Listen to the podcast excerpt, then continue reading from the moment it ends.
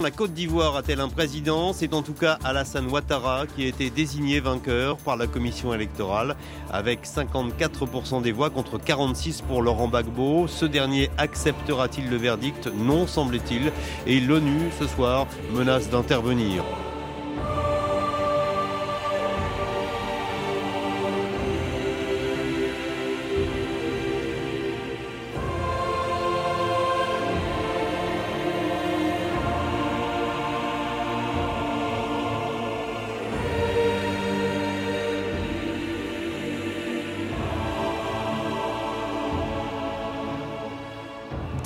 2000 ans d'histoire, Patrice Gélinet.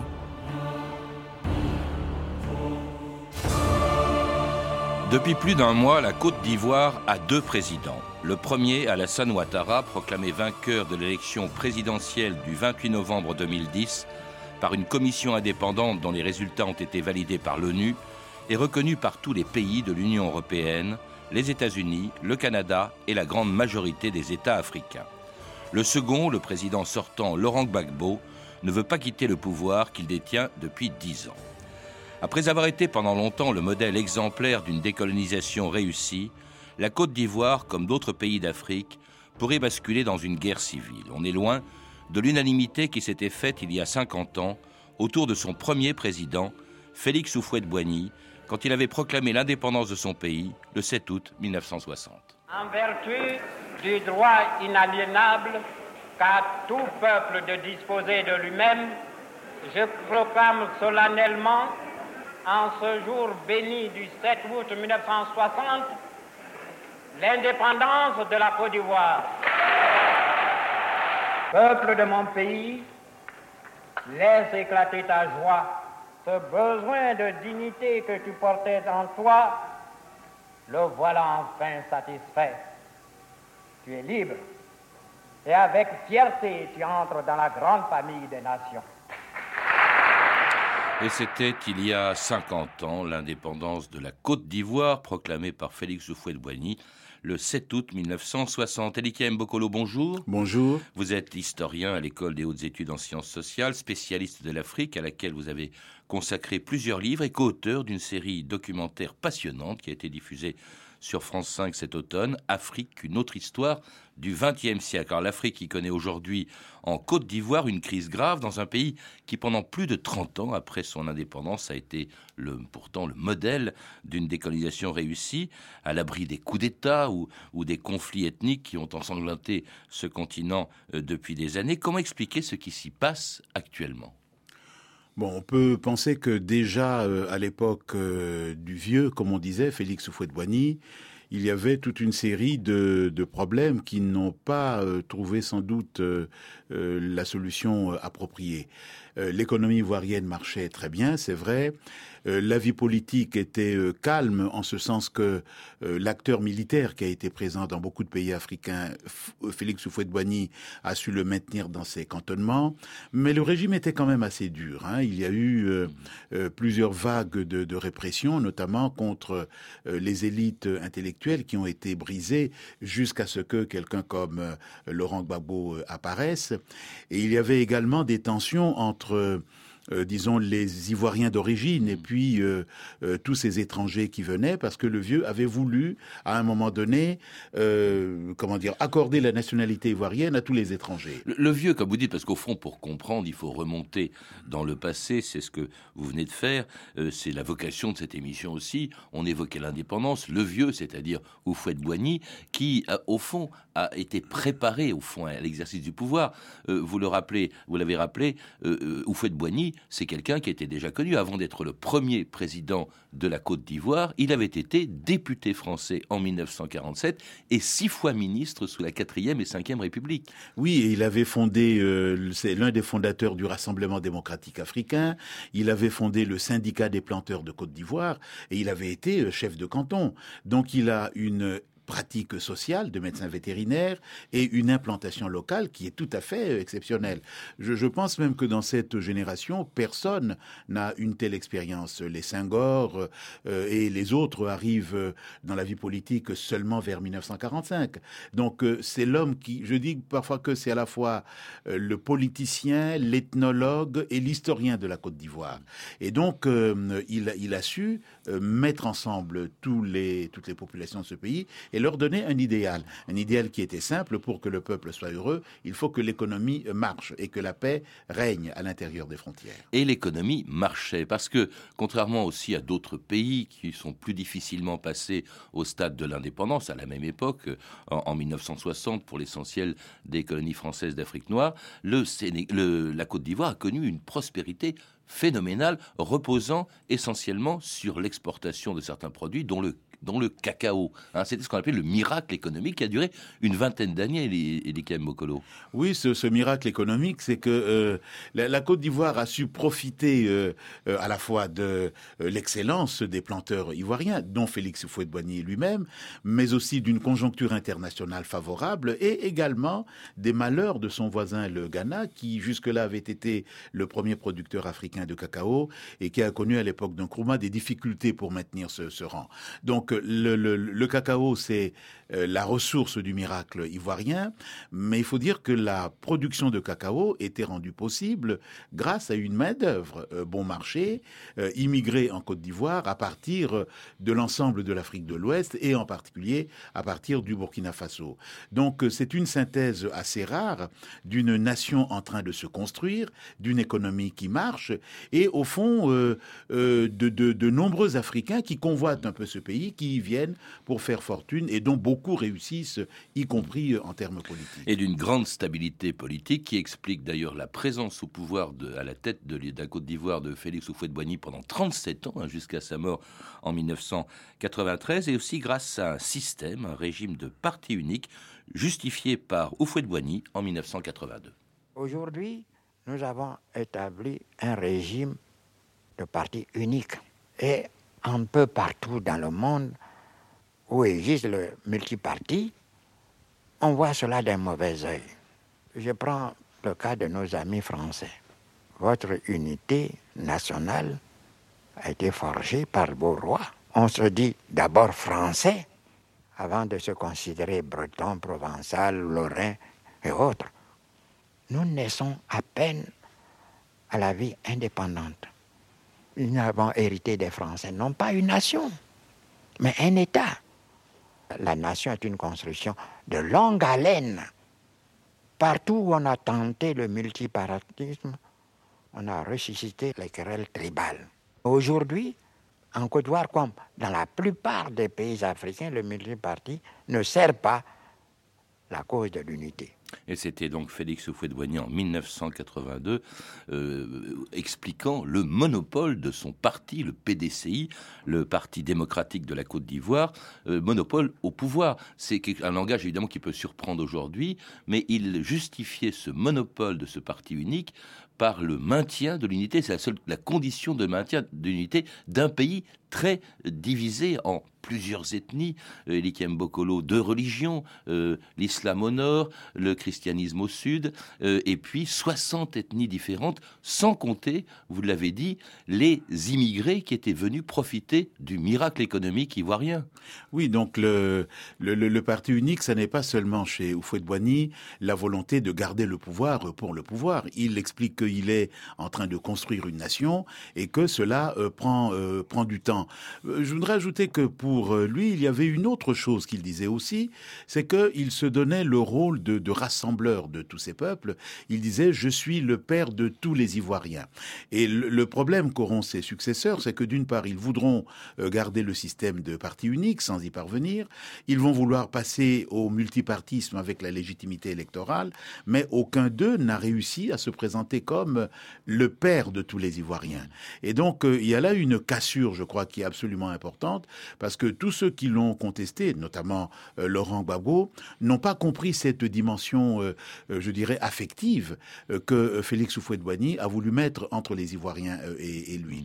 Donc, si vous faites cette combinaison d'une stabilité politique, d'une économie qui marche, d'une volonté explicite de construction de la nation, et cette espèce de paternalisme autoritaire de la part du vieux, comme on le disait, avec une certaine affection, on comprend que c'est un système euh, auquel il serait difficile d'en substituer un autre. Le vieux, comme, comme vous le dites, comme on le disait à l'époque, comme tout le monde le disait à l'époque, Félix Houphouët-Boigny, dont la mort en 93 va provoquer à ce moment-là, euh, effectivement, l'éclatement un peu du pays. D'abord, il y a le multipartisme. Lui-même a dû l'accepter en 1990. On voit apparaître une quantité de euh, partis politiques. Il y a aussi la crise économique euh, qui touche la Côte d'Ivoire lorsque les cours du cacao s'effondrent du fait de la concurrence de l'Indonésie et de la Malaisie. L'appel à euh, Alassane Ouattara, déjà, hein, qu'on voit apparaître en 1990 et auquel Félix Houphouët-Boigny fait appel. Il vient du FMI, Ouattara. il vient de Washington. Il, il connaît son affaire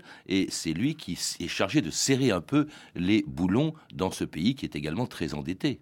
Oui, l'expertise de Ouattara à l'époque n'est mise en question par euh, personne, ni d'ailleurs le fait que euh, sa légitimité euh, d'ivoirien. Et c'est vrai que le coup que le vieux réalise à l'époque en faisant appel à Ouattara lui permet d'introduire dans le jeu politique un homme tout à fait nouveau, qui n'est pas du tout un politicien, mais qui est un technicien. Et Ouattara a réussi à, ramener la confiance et à ramener les équilibres financiers à un niveau acceptable.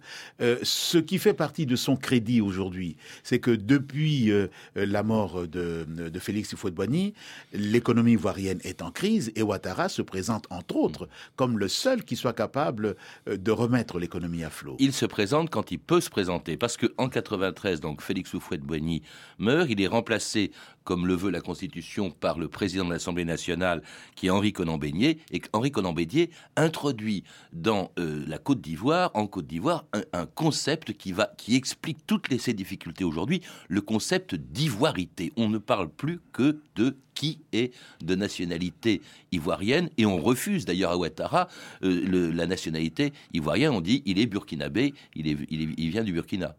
Oui, l'ivoirité au départ se voulait, euh, euh, comment dire, la traduction euh, ivoirienne de la négritude. Senghor avait lancé la négritude, la Côte d'Ivoire n'avait aucune idéologie à mettre en face, et on a pensé l'ivoirité d'abord en termes culturels, donc le rassemblement de toutes les valeurs, traditions, histoires de Côte d'Ivoire. Mais très vite, la, la, dimension xénophobe va s'imposer. en fait, il y a eu déjà un précédent 1958 lorsque euh, à Abidjan on a massacré les Togolais euh, et les Béninois. C'était passé un peu inaperçu dans la ferveur des indépendances, mais il y a toujours eu cette idée qu'il y a beaucoup d'étrangers chez nous, il y a trop d'étrangers chez nous. 26%. Hein, voilà, 26%, c'est un, pourcentage très élevé.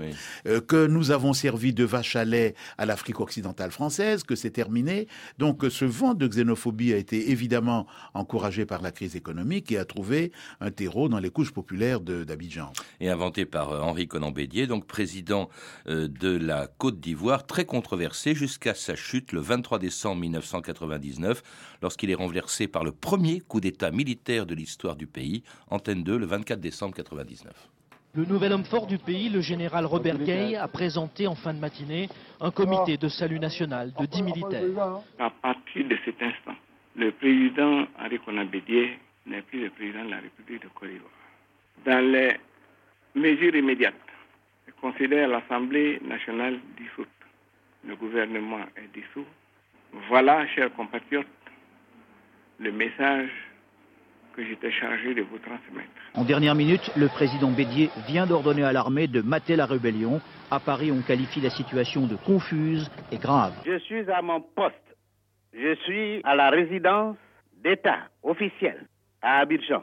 Le Zozo qui s'est proclamé président de la République, a dissous à l'instant même l'Assemblée nationale, le Conseil constitutionnel et les autres institutions de la République. Ceci est inadmissible. Vous ne craignez pas d'être arrêté par les mutins? Je ne crains rien. 2000 ans d'histoire, Patrice Gélinet. Et on vient d'entendre Henri Conan-Bédier le 24 décembre 99 disant qu'il ne craignait rien de ce zozo, c'est-à-dire du général Gay. En réalité, Conan-Bédier va devoir partir, il va partir euh, en France. C'est le général Gay qui arrive au pouvoir. C'est le premier coup d'État. Au fond, c'est un tournant dans l'histoire de la Côte d'Ivoire. Après 40 ans d'indépendance, voilà qu'elle devient, si je puis dire, un État africain parmi d'autres. Oui, c'est un tournant majeur parce que jusque-là, on n'avait jamais entendu parler de l'armée ivoirienne qui était une armée, je dirais, euh, euh, républicaine, muette, dans ses casernes. Et brusquement, on se rend compte que dans cette situation de désordre tout de même euh, important, une situation dans laquelle aussi une certaine incompétence avait gagné les rangs du gouvernement, l'armée est sortie des rangs. Et je pense que à partir de ce, de ce, moment, la violence est devenue aussi un élément visible, permanent de la vie politique ivoirienne. Elle va se manifester très vite, d'ailleurs, parce que le général Gay va vouloir être candidat à la présidence de la République aux élections de 2000. Euh, et puis, euh, il est finalement battu par euh, Laurent Gbagbo, leader du FPI, Front Populaire Ivoirien, qui est un parti socialiste affilié à l'international, d'où les liens d'ailleurs qu'entretient et qu'a toujours entretenu Gbagbo avec le Parti socialiste français. Gbagbo qui arrive au pouvoir donc en 2000. Oui, dans des conditions très controversées, parce que déjà cette élection-là, euh, euh, on n'était pas sûr s'il si, n'y avait pas eu de fraude et qui réellement euh, avait gagné. Et il est clair que le général Guéhi avait essayé de, comment dire, d'anticiper sur la proclamation des résultats en se proclamant lui-même président. Donc il y a là déjà une scène qu'on va voir se répéter par la suite. Et Gbagbo est arrivé au pouvoir dans des conditions dont le moins qu'on puisse dire, c'est que ça n'était pas d'une clarté absolue. Dans le drame, parce qu'il y a également une manifestation du RDR de Ouattara qui n'a pas pu se présenter parce qu'on l'accuse d'être un étranger. Cette manifestation est très violemment réprimée par l'armée. Il y a un massacre, le massacre de Yopougon qui a fait 500 morts au moment précis où Gbagbo arrive au pouvoir. Oui, le, charnier de, de Yopougon est devenu euh, euh, justement le symbole de cette euh, violence aveugle contre des ennemis qu'on disqualifie en les accusant évidemment de ne pas être des Ivoiriens authentiques. L'ordre est donc rétabli dans le sang, mais la tension ne disparaît pas entre les partisans de Gbagbo et ceux du général Gay qui, en 2002, tentaient un nouveau coup d'État. Magali Salé pour France 3, le 19 septembre 2002. Vers 4 heures ce matin, première détonation dans les rues d'Abidjan. Ces mutins tentent de prendre la grande gendarmerie de la ville. Immédiatement, l'armée loyaliste riposte. On parle d'abord d'une mutinerie, environ 600 soldats qui refuseraient d'être démobilisés. Mais très vite, le gouvernement évoque une tentative de coup d'État et accuse le général Robert Gay d'être à l'origine du putsch. Aujourd'hui, il a été tué pendant les affrontements. En fin d'après-midi, l'armée loyaliste a affirmé avoir repris le contrôle de la rue à Abidjan. En visite à Rome, le président ivoirien Laurent Gbagbo pourrait rentrer dès demain en Côte d'Ivoire. Chers amis, ne vous y trompez pas, c'est la Côte d'Ivoire qui est attaquée. Mon devoir est de faire front. J'engage toute la population à se tenir mobilisée à tout instant. Dans quelques jours, j'inviterai d'ailleurs toute la population à un grand rassemblement pour montrer que les démocrates et les républicains sont debout.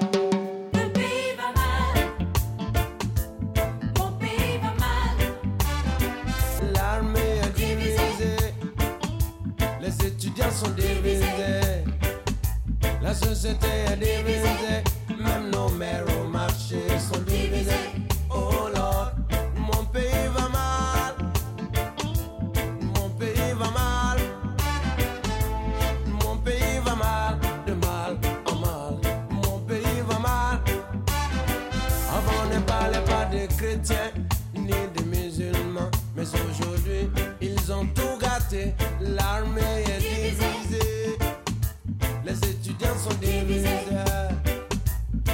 La société est divisée.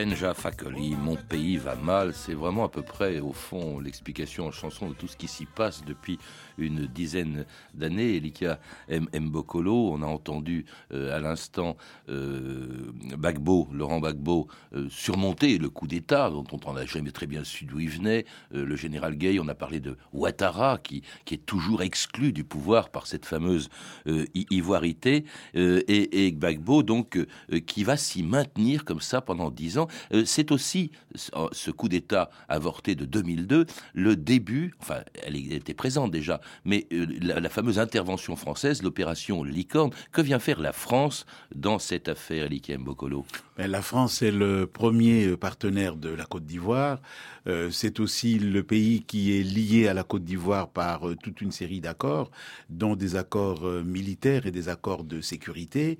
Et donc, la France est là, c'est aussi parce qu'il y a une communauté française. 20 000 expatriés. 20 000 expatriés qui ont beaucoup contribué, comme les autres étrangers, euh, à la prospérité de la Côte d'Ivoire et qui estiment qu'ils peuvent continuer à vivre dans, dans ce pays. Euh, cette présence française qui a, euh, qui n'avait pas été remise en cause par, à l'époque de Félix Houphouët-Boigny, commence à provoquer une certaine impatience que les jeunes, notamment les jeunes étudiants, les jeunes chômeurs, chauffés à blanc par une propagande patriotique, euh, va commencer à désigner comme l'un des responsables de nos misères et à parler de nouveau de l'impérialisme, du néocolonialisme. Donc un discours euh, enflammé euh, de caractère à la fois populiste, nationaliste, parfois aussi un peu démagogue, qui fait que des violences incontrôlées apparaissent. Et du, du, côté français, on a toujours dit que si le sort des Français était menacé, évidemment, le gouvernement français interviendrait. La France, qui est également présente avec cette opération Licorne, pour essayer d'empêcher euh, euh, une grande opération du Nord qui est partisane de, qui est partisan de Ouattara vers le Sud, un massacre à Abidjan. Au fond, elle s'interpose entre les deux parties, mais elle reçoit des coups. Elle est critiquée par les deux parties. Euh, oui, elle est accusée de, de, des deux côtés d'être du côté du Nord de soutenir le pouvoir Abidjan et du côté d'Abidjan de jouer le jeu des, des, gens du Nord. Donc une situation extrêmement mauvaise à l'époque où aucune force africaine n'était capable de faire l'intervention interposition. Euh, la force de la CDAO, les la force militaire de l'Union des États de l'Afrique de l'Ouest, s'était montrée totalement incompétente dans la crise du Libéria et dans celle de la Sierra Leone. Euh, donc, euh, on a pensé à l'Afrique du Sud à une époque, mais la médiation sud-africaine a été essentiellement diplomatique. Donc, il ne restait que cette interposition française. Dans un pays coupé en deux, en fait, depuis également depuis huit ans, parce que Gbagbo n'a jamais gouverné la totalité du pays. Le nord est plutôt acquis à, Ouattara. Gbagbo se maintient malgré tout pendant huit ans au pouvoir en repoussant indéfiniment les élections euh, qui sont prévues jusqu'à ce qu'elles se déroulent euh, finalement le 28 novembre dernier. France Inter à la passerelle, euh, le jour des résultats, le 2 décembre 2010. Au sommaire de cette édition, la Côte d'Ivoire a-t-elle un président? C'est en tout cas Alassane Ouattara qui a été désigné vainqueur il y a un peu plus d'une heure par la commission électorale, avec 54% des voix contre 46 pour Laurent Gbagbo. Ce dernier acceptera-t-il le verdict? Non, semble-t-il. Et l'ONU, ce soir, menace d'intervenir. France Inter. Voici la toute première réaction d'Alassane Ouattara qui vient de nous parvenir. Je rappelle à mon frère Laurent Gbagbo notre engagement commun à respecter les résultats proclamés par la Commission électorale indépendante. Nous avons en plus, avec tous les autres leaders politiques, la responsabilité de garantir la cohésion et la paix dans notre pays. Notre pays a besoin de paix et ne doit plus être confronté à des affrontements. Et c'était Alassane Ouattara, donc président élu de la Côte d'Ivoire, à l'issue d'élections incontestable euh, qui a été admise par tout le monde, Alikem Bokolo. Oui, tous les rapports de, des préfets indiquent que euh, ce sont des élections normales et qu'il n'y a pas eu euh, de fraude avérée. donc la commission électorale indépendante était tout à fait fondée à proclamer les résultats comme elle l'a fait. Une première fois empêchée par les partisans de Gbagbo de procéder à cette proclamation et une deuxième fois elle l'a fait en désignant le vainqueur, donc Alassane Ouattara. Un vainqueur qui ne que sur 14 hectares de la Côte d'Ivoire, c'est-à-dire à partir de son hôtel du Golfe où il est enfermé depuis un mois parce que Gbagbo se maintient au pouvoir, se proclame lui-même président de, euh, de la Côte d'Ivoire. C'est un véritable défi à la communauté internationale qui, dans son immense majorité, ne reconnaît que Alassane Ouattara. Mais Alassane Ouattara ne gouverne pas la Côte d'Ivoire. Oui, et c'est un défi aussi à toute l'Afrique qui a reconnu à la fois la validité des élections et l'élection de, Ouattara. Euh, il est clair que Laurent Gbagbo joue sur plusieurs tableaux. Il a une capacité de mobilisation tout à fait exceptionnelle. C'est un, une bête politique, un tribun dont tout le monde redoute euh, l'ardeur. Et puis il compte sur le fait que dans Abidjan, euh, c'est lui qui contrôle la force armée et sans doute aussi euh, ayant quelques amitiés. Et, et, et les, les, médias, et surtout la fameuse radio, la télévision. La radio-télévision et les jeunes patriotes. Euh, et puis, il peut se dire que euh, son challenger, n'ayant pas justement la même facilité de recourir à un discours mobilisateur démagogue, qui est plutôt un homme de cabinet, un homme de dossier, compétent par ailleurs, que s'il laisse pourrir la situation, il peut effectivement reprendre la main, peut-être au besoin par un coup Situation qui, pourrit, mais dont on ne voit pas très bien l'issue. Alors on, imagine des négociations très discrètes pour que finalement Gbagbo accepte de partir, euh, de, quitter euh, la Côte d'Ivoire. Euh, on imagine aussi une partition du, du, pays qui en fait est réelle déjà depuis huit ans, ou même une guerre civile, Elikiem Bokolo. les deux dernières hypothèses, donc la partition ou la guerre civile, serait une véritable catastrophe, à la fois pour la Côte d'Ivoire et pour le continent africain, puisque la Côte d'Ivoire reste l'un des grands pays euh, du continent, le pays qui rêvait euh, à l'époque de Conan Bédier d'être